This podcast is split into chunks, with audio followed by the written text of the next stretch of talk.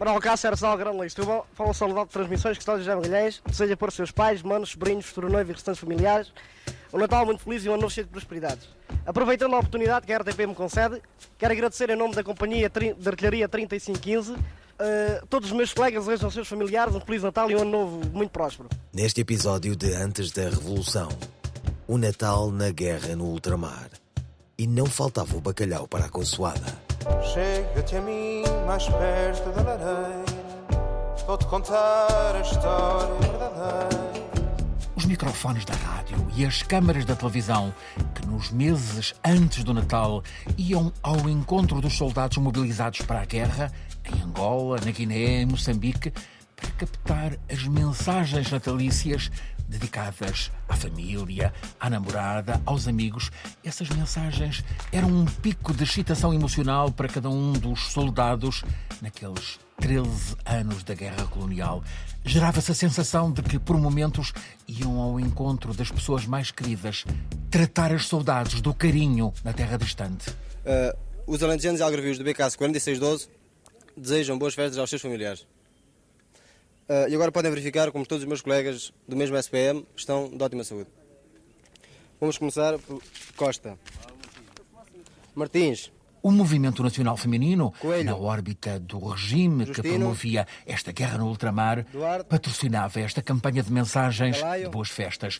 A RTP e a emissora nacional Helena. destacavam repórteres que por aqueles dias eram equiparados a militares. Vestiam camuflado, dormiam nos aquartelamentos, não escapavam à emoção, mesmo ao transtorno, dos soldados Albino. cuja voz iam gravar em bobine. E fizeram-me chorar muitas vezes. Porque aquilo, aquilo, aquilo dói. Dói cá dentro. António Silva foi dos primeiros repórteres de imagem da RTP na operação anual Mensagens de Natal. Quando a gente vê aquelas, aquelas pessoas, homens, não é? Tudo ia chorar e coisa, dói. Nós andávamos sempre acompanhados com, com o oficial da, do Exército. E de vez em quando, quando a gente estava a fugir um bocadinho fora do carril, eles, espera aí, não, vamos para o outro lado, vamos fazer assim. Agora, diga de outra maneira, era assim. Era frequente os soldados tentarem disfarçar o trauma por estarem na guerra. A voz não deixava esconder as saudades, mas muitos conseguiam arranjar modos para mitigar a tristeza, sobrepor-lhe momentos de alegria em grupo.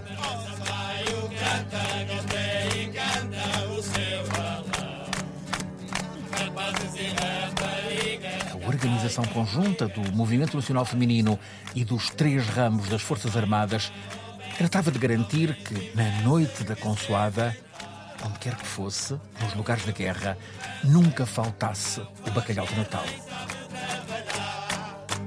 Nós estávamos em Bissau, na altura, eh, mesmo no, no chamado mato, no interior, eh, o pessoal militar tinha, pelo Natal não faltava o bacalhau. Nestas alturas, nesta altura de- do ano, isso não, não me faltava. O bacalhau, o azeite, essas coisas. António José da Borda era em 73 oficial da Marinha, mobilizado para a Guiné-Bissau. Passámos, lembrámos dos, dos familiares na, na chamada metrópole, fizemos uma ligação telefónica e pronto. Foi assim que se passou o Natal, que de modo geral era como só com a diferença estávamos longe dos familiares mais próximos.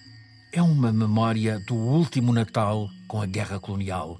Alguns dos militares mobilizados para o ultramar estavam posicionados em cidades. Tinham assim a possibilidade de conseguir uma ligação telefónica para casa na metrópole, o que, mesmo com a ajuda da Rádio Marconi, era uma raridade.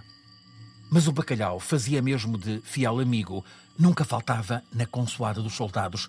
E a pesca desse bacalhau era um ofício também de muito sacrifício em longínquos mares muito frios e agrestes. Portugal, em 1973, tinha 5 mil pescadores de bacalhau e uma frota de 80 navios. Álvaro Garrido, professor catedrático diretor da Faculdade de Economia da Universidade de Coimbra. Portanto, isto era muito expressivo nas economias locais, regionais de toda a costa marítima portuguesa, no recrutamento e também no assalariamento, porque na verdade para as comunidades marítimas ir ao bacalhau era uma opção de vida importante no aforro, não é? Era um salário fixo, regular e constante, mais ou menos previsível, que deu vida a muita gente em Portugal. Eram muito duras as campanhas de pesca do bacalhau. Cada uma delas demorava uns seis meses. Os navios eram os lugres. Partiam da costa portuguesa para as águas geladas do Canadá, em especial ao largo da Terra Nova, também da Groenlândia. A bordo dos lugres, com os tripulantes e pescadores, seguiam os doris, pequenos botes individuais, quase sempre a remos, 5 metros de comprimento, um de largura, onde, chegados aos mares do bacalhau, cada pescador, arpão nas mãos, tinha o corajoso confronto com os riscos daquela pesca. O maior risco era o nevoeiro. O nevoeiro. António Marques da Silva foi comandante em vários dos navios bacalhoeiros portugueses. Tinha sempre receio que eles se afastassem demais, deixassem de ouvir os sinais. Em cada dory, o pescador e os bacalhaus que ia pescando. O regime celebrava então, em modo nacionalista, o arranque de cada campanha do bacalhau. O bacalhau, a par do pão, era central na economia política do regime da ditadura fundada por António Oliveira Salazar. Aliás, há uma campanha do trigo e há uma campanha do bacalhau que significou promover a produção nacional construindo uma frota, apoiando a construção dessa frota e substituindo importações. Durante o Estado Novo, os preços do bacalhau são subsidiados, é construído todo um aparato institucional de organismos burocráticos de regulação do abastecimento de bacalhau e, na verdade, é um setor da atividade económica que tem uma enorme visibilidade nacional, até porque havia rituais e toda uma propaganda, cinema, eh, a benção dos bacalhoeiros que se faziam em Belém e que era, era um espetáculo público, um ritual pagão e nacionalista de propaganda de um certo regresso de Portugal ao mar. Neste episódio de Antes da Revolução, o bacalhau indispensável na mesa da consoada de qualquer casa portuguesa. Também as mensagens de boas festas que aproximavam os soldados que estavam na guerra colonial da família na metrópole.